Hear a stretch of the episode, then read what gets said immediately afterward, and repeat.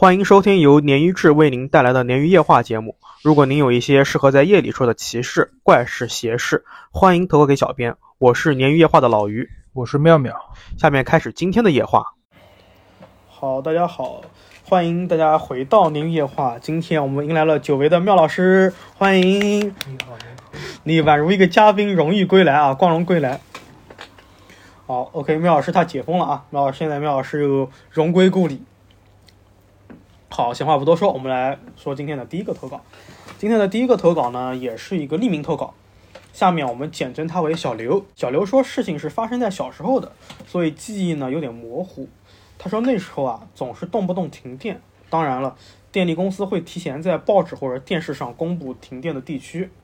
就我们小时候那个年代，因为电力不足，它会有古风用电，有的时候会停。你你有没有经历过？现在现在好多了，现在几乎不会停电。那后面就不好说了。你看最近英国停电停的多厉害。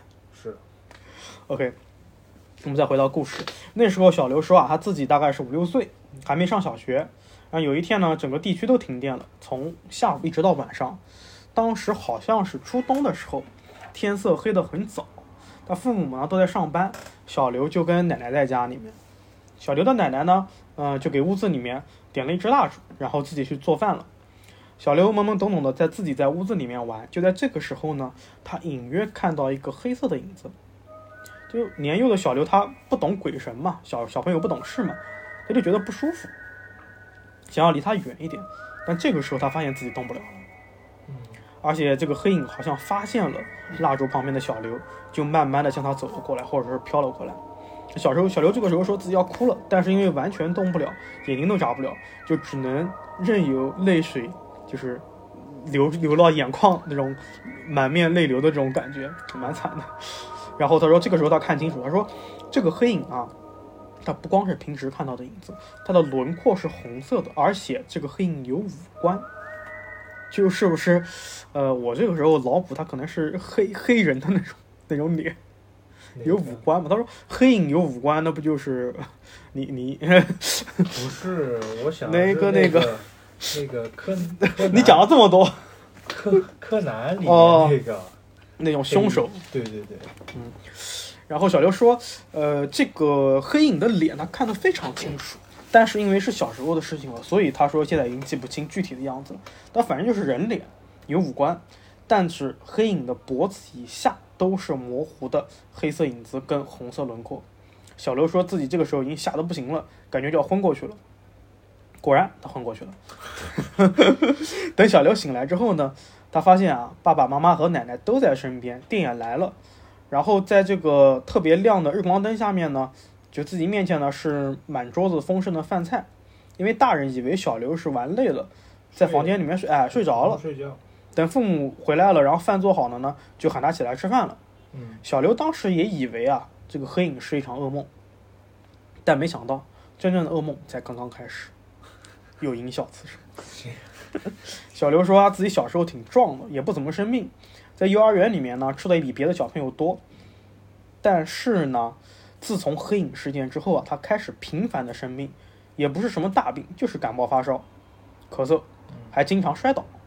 所以啊，他说自己那个时候开始就成了医院的常客，隔三差五就要去医院打针啊、打点滴啊、挂水啊，甚至啊，小刘说自己在一年级的上半学期，半个学期手和腿分别脱臼过三次，我靠，小小年纪加健康。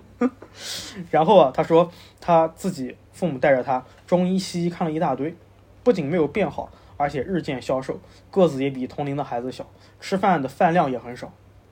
这个小刘说自己他父母和爷爷奶奶辈都是住城市的，所以当时就不懂这个，就是这种迷信的操作对，就没有去请大神什么的。嗯而且说当时信息不发达，也没有什么亲戚朋友有认识这些特殊的这种人，嗯，所以呢，他只能听医生的话，就多吃一些鱼肉啊，多喝一点牛奶啊，就当做是这个自己免疫力低下来调理。嗯，一直到了小学二年级，也就是说，这个黑影的事情已经发生可能两三年了。他不知道什么原因呢，这次小区又停电了。小刘自己点了一根蜡烛，就在里面写作业。写作业的间隙呢，他看见烛光下面自己的影子有点不一样。就这个时候，小刘就起了一身鸡皮疙瘩。他说，原文是头皮发麻，一直延伸到脸庞，因为他发现自己的影子的轮廓是红色的。那就是之前那个，对，他说就是，他说他小时候的这个黑影的这个事情的这个记忆啊，立刻就全部回来了，对，苏醒了。他明白了，当时黑影那个东西啊是真实存在的。当自己晕过去之后啊，黑影没有消失，而是融入了自己的影子。他是这么理解。嗯，所以就是说，这么多年来，为什么小刘身体会越来越差，是因为这个黑影跟他一直相生相伴。我的天，那个我最近看的那个动画《夏日重现》，你看过没？夏日重没有？特别特别好，类似的就是讲影子的，就和他这个情况其实差不多。日漫吗？对日漫，然后属于那种剧情向的，就是恐不恐怖？也还好吧，啊就反正结局也挺好的，反正挺推荐大家去看看。反正这东西挺火的，就是说嗯，影子就是把自己主人杀死以后，就可以替代主人成为真正哦的人，这种这种设定好像很有趣。对。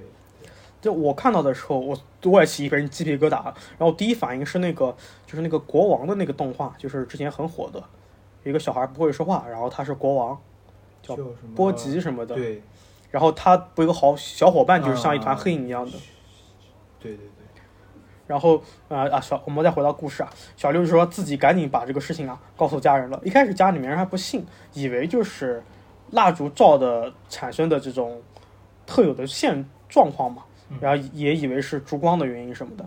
然后后来他们家人还真的检查过，无论在烛光、灯光，甚至阳光下面，这个小刘的影子啊没有红色。但是小刘要急哭了，小刘说自己能看到啊，就是有红的，对，就是有红色的，但是他的家人都看不到，任何人都看不到。然后小刘就告诉奶奶嘛，然后老年人比较迷信，虽然他奶奶也看不到，但是还是找了个大师，拿着小刘这个生辰八字操作了一番，然后就解决了这个事情。嗯，小刘说，呃，等这个事情解决完之后，自己一直到了大学毕业，身体才慢慢好起来。就我确实看了之后挺麻的，我就查了一些资料，就是很多在中国的古典，特别是道家古典里面，影子都是一个比较特殊的存在。比如说《黄帝内经》跟《内经》《内观经》里面说啊，呃，就影子就是人的三魂六魄的居所，也有就是王阳明的这个，哦，我不记得是不是王阳明了，反正就是《阴阳离合论》里面说，这里面的三阴指的就是影子，啊，还有的这种说法就是说，这个影子对人和名字一样，对人有一个特殊的影响。所以这个故事聊完之后，你会不会去看看自己的影子，仔细观察一下？嗯，今天的第二个故事呢，是来自于你们的主播啊，堂哥主播老于自己的故事。就这个故事啊，发生挺久的了，就是也有个把星期了。诗诗在就是我们之前投稿的诗诗，不知道大家还记得，在小红书上面跟我互动的时候还问我呢，我说问我最为什么最近更新的比较慢啊什么的，我说最近自己碰到事儿了，他以为最近没碰到事儿，不太好写。碰到事儿了，然后我跟他说，我说我会录，然后尽快把它，因为我们的音频会快一些嘛，我说我会尽快录了音频，然后发出来。诗诗说他自己比较害怕不听音频，然后说那你就等小红书吧，我们演绎的完全就不恐怖了，对，啊，不恐怖啊，我们会比较搞好笑一点，也不是也不能算好笑吧嗯就是比较不会特意去营造那种恐怖的，只是对对对。比较直观的把故事呈现。对我我挺挺不喜欢那种通过音效和他的口语化的方式，当然不排除说那些人很厉害啊，嗯但是我不喜欢那种方式。是的，是的。OK，回到老于的故事，这个故事呢，就是其实国庆后老于一直挺倒霉的，因为十七期大家不知道记不记得，就是我碰到过一系列的这个琐碎的这种诡异事件，包括首映啊，然后还有这个电视的延迟啊，然后各种，我就不再细说了，大家可以去听之前的节目啊。今天这个故事呢，就是发生在十月中旬。那天呢，我开着我自己的这个小车去父母家吃饭，吃了晚饭休息了一阵子，然后再开车回家的时候就已经接近十一点了。深秋的时候呢，南京这边还是比较冷的，所以我没开一会儿啊，我就把车窗都关上了。然后我开上了一条小路，这个是双向单行小路，就是嗯、只有过来回一股车道啊。这个路呢，我感觉路灯比平时都要暗，但是我当时也没在意。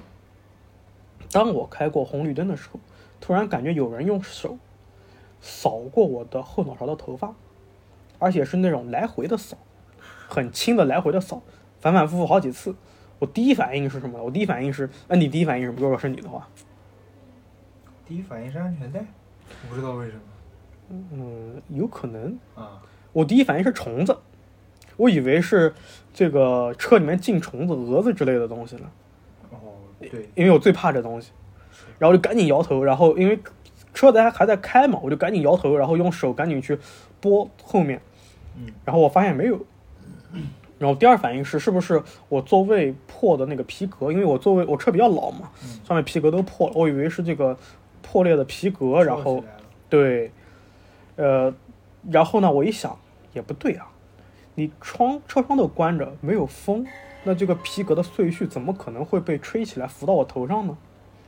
这个时候我就开始害怕了，我这个背后已经开始起鸡皮疙瘩了，然后联想到我之前发生的事情啊，我都开始发冷了。嗯啊，就像最早几期说的，我开车比较专注，所以我虽然很害怕，但是我还是继续的认认真真的开车。但是我我第二反应是鲶鱼有液，鲶鱼夜话有素材了，你想挺多的，赶紧回头看看。所以我真的是用这个个人安危在找素材，大家真的写清写珍惜。我本以为啊，恐怖事情到这边就结束了，没想到可怕的才开始。我在还是在那条路上，我继续往前开，然后呢，再往前是一个更逼仄的小巷子，是单行线，它本身就单行，加上它两边会有违停，所以它的那个宽度啊，差不多就够刚好过一辆小车。如果是宽一点的那种 SUV 就过不去了。嗯然后我开到这条路的时候呢，我就把速度降下来了，大概二三十码的样子。开车的时候，大家都会有习惯的看一眼后视镜嘛。我扫了一眼左侧后视镜，我发现有一个白色的身影在跟着车子前行。当时我一开始没多想，我开了几分钟之后发现啊，这个身影，这个白色影子还跟着，而且距离好像近了。虽然我当时车速不快，但是你想要追上开上三十的这个车。对，不仅要跑，而且好几分钟啊！你运动要有运动员的这种体能啊，起码对吧？然后离得越来越近，我发现是个女人，披头散发。然后我想哇，今天晚上事还怪事真多，然后我就踩油门了，因为小巷子嘛，我就踩到四十了。当我再看向后视镜的时候，我发现这个女人，哎，停下来了，但是她下面的举动把我吓了一大跳。我看见这个女人停下来之后啊，把鞋子脱掉了，然后赤着脚疯狂的往我这边跑过来，是穿高跟鞋跑得慢是吧？我就为了完全没在意之前他穿的什么鞋。为了追上你就是光脚。如果穿高跟鞋跑步更恐怖？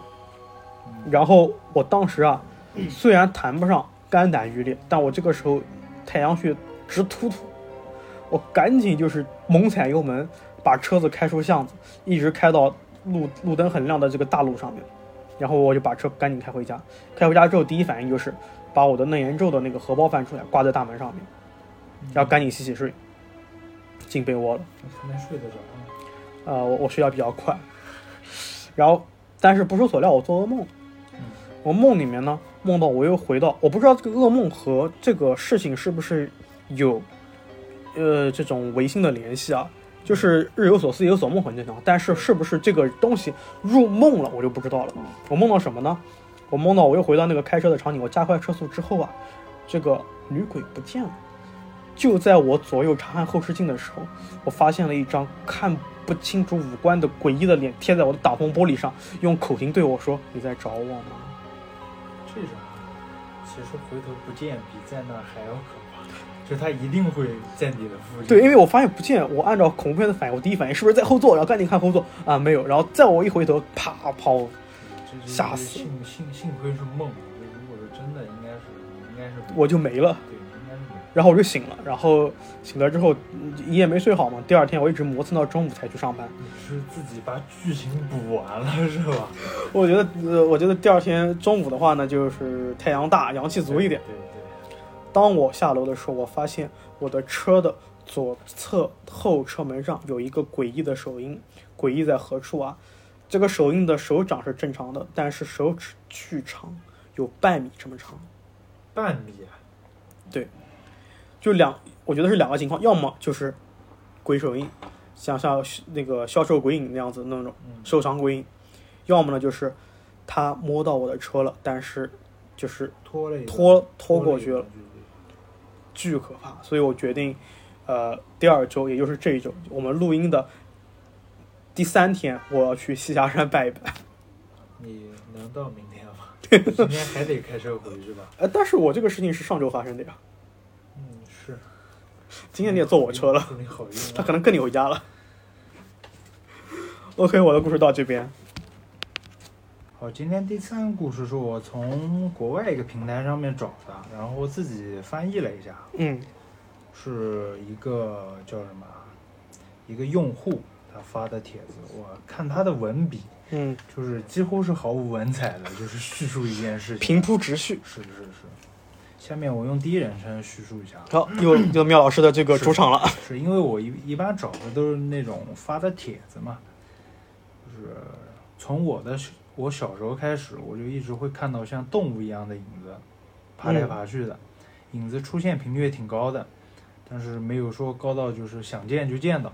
影子它只会走在那种墙上或者地上，不会就是浮空的那种，就是还走在墙上，就是影子投射到墙上。对哦，了解。它它那正常它见到影子会动，就不会说浮到那边比较吓人。嗯然后他又去看，也不是那种医学书上面说那种飞蚊症，就我们常人都能见到那种，是对是黑的，他见到是黑的。飞蚊症应该透明的，对，飞蚊症是那种像那种半透明的蠕虫。细菌那啊种感觉一样。然后在小学之前呢，我偶尔和家里面人、老师或者其他大人讲，不过他们都没有跟我解释这个是什么东西，他们也不知道。然后人家就说认认为这是我自己就是年龄小嘛，小孩子有的幻想。是鬼啦，ghost。然后这个这个说法呢，把我说服了。嗯然后我自己也一直认为这些是我因为我是小孩子，所以才看到这种东西。嗯但是长大一，但是七岁之后呢，嗯就没有再跟别人讲过了，就是难为情了，就怕怕人家觉得你是个傻子，就这种感觉就是那种小时候有阴阳眼的，然后自己就后来封闭起来这种感觉。对。然后我上了中学之后呢，这影子还会再出现，而且影子嗯它是同一个吗？就看着同是一个，同一个，各种每次都不一样，是动物的影子。那就很像那个夏日有人帐嗯，夏目友啊，夏目友人帐。但是长大以后呢，见到嗯影子好像也长大了。哦，还小跟着一起长。对，小学时候看到的是那种像小虫子、小昆虫一样，然后上中学之后呢，就是尺寸有点像壁虎一样的那种。那也没有太大。对他这边这个用户他说明了一下，他说他看到影子和实嗯，际中的那些生物啊、动物的对尺寸是一样的。哦，总之呢，到中学了，我还以为是我自己幼稚，爱幻想，所以能看到这东西，就相信自己再长大一点，再成熟一点呢，就不会再看见了。嗯然后等等我上到中学之后，就果然比小学小学时候见到这个影子要少了。嗯但等高三以后呢，他第一次见到一种猫的影子，这次呢尺寸是比较大的。嗯，因为是猫嘛，然后他描述说也不是很讨厌，反而有时候会去主动去找这个影子。果然猫这种生物，它的，出现，对，对，就是那耳朵、尾巴那个形态就是很讨喜嘛，对吧？这果然猫这个生物真的是专门专攻人类的这个软肋。是，是就是猫星人嘛，要不叫猫星人嘛。有时候它能这个影子呢，我长大以后发现呢，它有时候能造成一种物理现象。嗯，就是这个猫的影子，它伸爪子去碰什么，那东西真的会动一下。有，就是能产生物理链接对，了。他这个人就很离谱，他还还还相信你是幻想嘛？就这时候，我觉得应该正常人会怕的不行。那爱爱唱歌的朵拉，她这个充满着幻想世界的玛卡巴卡，你闭嘴吧。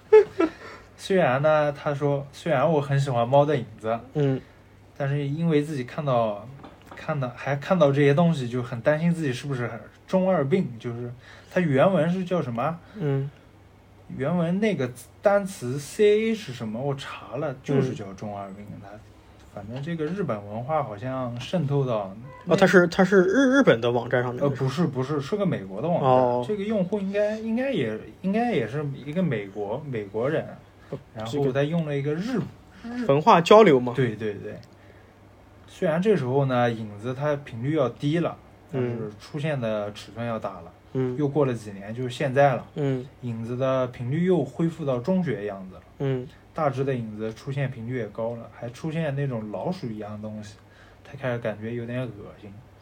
然后最近发生事就是，当我走到一个大学某个教室的时候，发现墙上有一片黑压压的东西，一看全是影子，全那种昆虫的影子。有点恶心了。对，他叫出来了。情况最近描述是越来越恶化了，就我能看见影子越来越多，就我特别害怕，但是也不知道怎么办好。晚上睡觉的时候呢，用被子蒙住自己，但是透过被子都能感觉到他们。那影子有对他造成什么实质性的物理接触吗？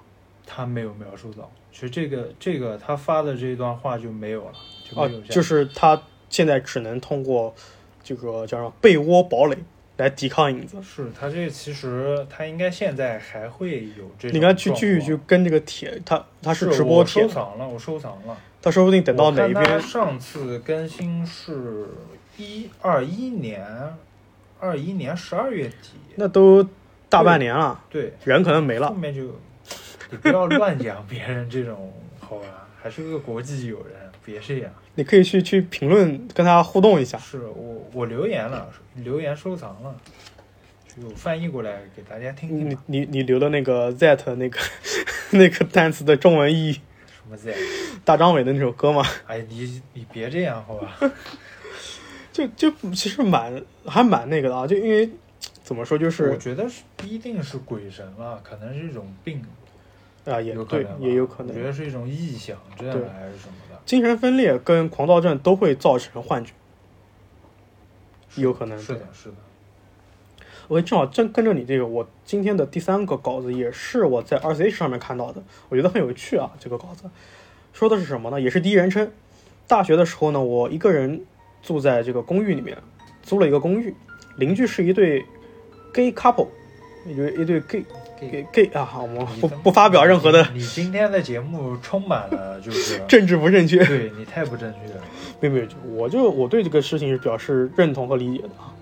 然后一个人，他说这两个 gay couple 里面，一个人呢是像刚毕业的上班族，因为他看到这个他穿过就是穿着这个西服西服校服呃西装校服的样子，就可能是日本特有的吧，高中生。嗯，然后刚搬过去的时候呢，以为他们俩是很好的兄弟，结果他某天在阳台上抽烟的时候啊，听到了那个声音，他才发现啊，原来是情侣，啊，其实情侣。然后这两个人给别人的感觉是相当关系特别好，所以呢，他们三个人其实关系都比较融洽，经常会聊聊天。上班族有的时候会直率的跟就是我搭话，呃，说昨天你去玩弹珠了吧？也就上个学吧，什么的。然后高中生呢就显得比较沉默一点了，但见面肯定也会点个头微笑一下，因为呃就是高中生这个他在餐馆里面打工，所以偶尔会给他带一些小菜，关系还很融洽的。呃，就在这一天，啊、就在这一年某天呢，我准备去拜访他们一下。我刚开门的同时呢，隔壁的这个房门也打开了，似乎有一种默契。我一边想笑着打招呼，然后一边说：“啊，早上好啊，还真是巧。”却发现啊，对面是一个从来没有见过的女人。她吓了一跳，赶紧说：“不好意思，不好意思，我还以为是谁谁谁，就是一个名字。”嗯然后那个对方说什么呀？我明明我就是谁谁谁呀。嗯你你 get 到吗？就是，比方说，呃，小张，祝你就是你 gay gay gay 邻居有个叫小张的，你说，哎，我还不好意思，我以为小张，然后这个女的说，我就是小张，对，然后说完之后，这个女的还大笑，然后这个时候啊，事情就变得不可思议起来了，就是这个女的一直说她住在我隔壁，就一直住在我隔壁，而且从说话的语气和动作来看呢，他们两人关系特别好，就我们两人关系特别好。嗯，他说到现在你还问这些事情干什么？好奇怪啊！这种可能在日语里面这种话是比较亲密的朋友才会说的话的。然后，呃，这个楼主就说，首先是名字，说这个谁谁谁就小张这个名字是上班族的名字，这个女的正好也叫这个名字。然后呢，就是说是工作，说这个女的呢应该是个 OL 啊、office lady 嘛。